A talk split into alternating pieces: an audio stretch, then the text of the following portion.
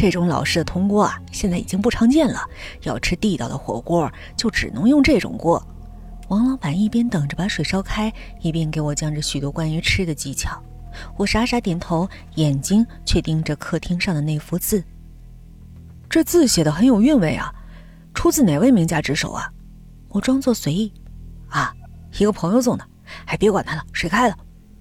王老板迫不及待地把刚刚切好的肉放进火锅，鲜红的肉在汤里翻滚了一下，瞬间就变成了嫩白色，有点像巴沙鱼。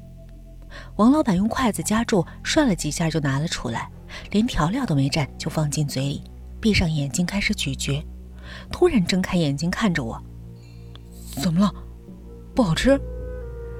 这肉也太香了，比我吃过的任何肉都好吃。”王老板激动地说着：“啊，好吃您就多吃点，反正我一个人吃不了这么多。”我松了口气。王老板千恩万谢，又在我碗里添了几片肉。我才不会吃这东西呢。那天王老板没怎么说话，他一个人几乎把所有肉都吃了，但显然还有些意犹未尽。我真怕他会撑死。哎，能不能和你亲戚商量一下？我想每个月都跟他订这种肉。哎，你放心，钱不是问题。王老板恳求地说：“哎呦，现在这种野味越来越少了，能不能抓到得看运气。何况这方面国家也管得严，这疫情爆发之后，这东西弄了是要会被抓的。”王老板眼中的光一下就暗下去，他看到我碗里没吃的肉，就问：“你不喜欢吃啊？”我看了看碗里的肉，明白了王老板的意思，把碗里的肉夹回给王老板。看着王老板吃完，打了个饱嗝，我忽然想到，原来毁尸灭迹最理想的场所就是人的胃呀。王老板像是想起什么，不好意思说：“哎呦，我把你的肉都给吃了，你都没怎么吃，哎，真不好意思。哎，这样吧，我这块表送给你，算我的一点心意。”说着，把手表解下来递给我，我装作很开心的收下。他真是健忘，这块名表是冒牌的。还是我给他送到家里的呢。我忽然发现，我好像有点喜欢陈小姐了。这就像是摄影师喜欢上了模特，医生喜欢上了病人，警察喜欢上了罪犯。这天我休息，一早就被王老板的电话吵醒，他又在问我老家有没有人来给我送野味儿。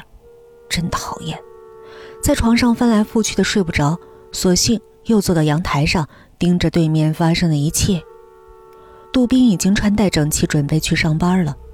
昨天他一宿没睡，沙袋已经被他缝好。当他回来后，我看着的轻轻移开那块木牌，露出照片的位置。那个女人的照片也换成了别人，是个秃顶男人。杜宾奋力地打击沙袋，带着痴迷的狂热。终于，他停下来，血水又滴滴答答地流下来。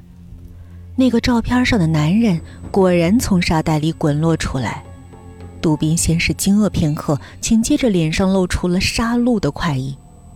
这给了我两点提示：首先，杜宾并不确定沙袋里会不会放着人；第二，沙袋里的人不是杜宾放进去的。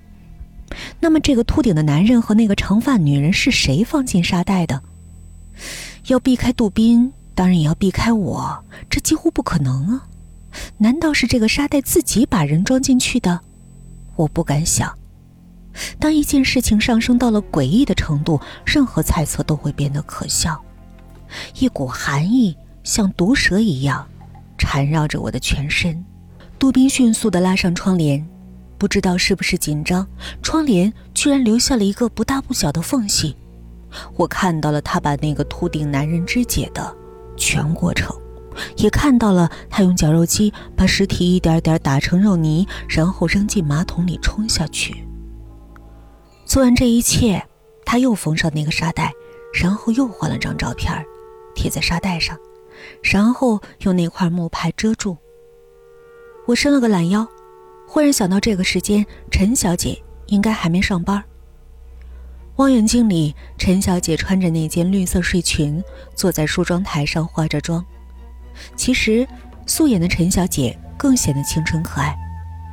她的老公正倚在床上看电视，他是个不苟言笑的男人。今天他休息，不知道陈小姐今天怎么了，反复的化妆、卸妆，眉毛一直都画不好。她回头对着老公说了什么，男人皱眉摆摆手。我猜陈小姐一定在央求她老公帮她化妆。那个男人当然不肯，其实也难怪，那个男人的工作是在殡仪馆里给死人化妆的。陈小姐似乎不在乎，那表情近乎哀求。男人像是很无奈的答应了。陈小姐像个听话的孩子一样躺在男人怀里。我开始有点嫉妒那个男人了。男人化妆很仔细，我想他在殡仪馆里给死人化妆的时候应该也是这样的。突然。男人皱着眉头，像是训斥陈小姐一样，看样子是在喊“别动”。陈小姐的样子很委屈，她并没动。男人不再说什么，继续画。又过了一会儿，男人似乎又在喊“别动”，这次显得怒不可遏。陈小姐害怕了，她真的没动，我可以保证。陈小姐挣扎着要坐起来，她的样子好像在说：“就这样吧，我不画了。”男人没理她，依旧小心翼翼在陈小姐脸上涂涂抹抹。记得有一次和陈小姐闲聊，提过她爱人。陈小姐说她非常热爱自己的工作，简直到了痴迷的状态，说是要干到手抖了，不能再化妆为止。陈小姐并没有因为她的工作而嫌弃他，反而更欣赏爱人对待工作的认真状态。我继续观察他们，总感觉下面会有事情要发生。陈小姐躺在男人怀里，甚至连呼吸都变得小心翼翼。男人突然冲着她大吼一声，陈小姐满脸委屈解释着。突然，男人顺手拿起化妆台上的眉毛剪，狠狠插进了陈小姐的脖子，嘴里还不停地喊着什么。我看着他的口型，应该是在说“我让你乱动，我让你乱动”之类的。终于，陈小姐再也不动了，男人这才重新开始，给已经是一具尸体的陈小姐化妆。片刻之后，男人看着陈小姐。满意的点了点头，就像是欣赏一件艺术品一般，面带微笑。我忽然理解了，这个男人对于自己的工作痴迷到了什么样的程度。镜头还能看到陈小姐的样子，她从来都没有像今天这样美丽过。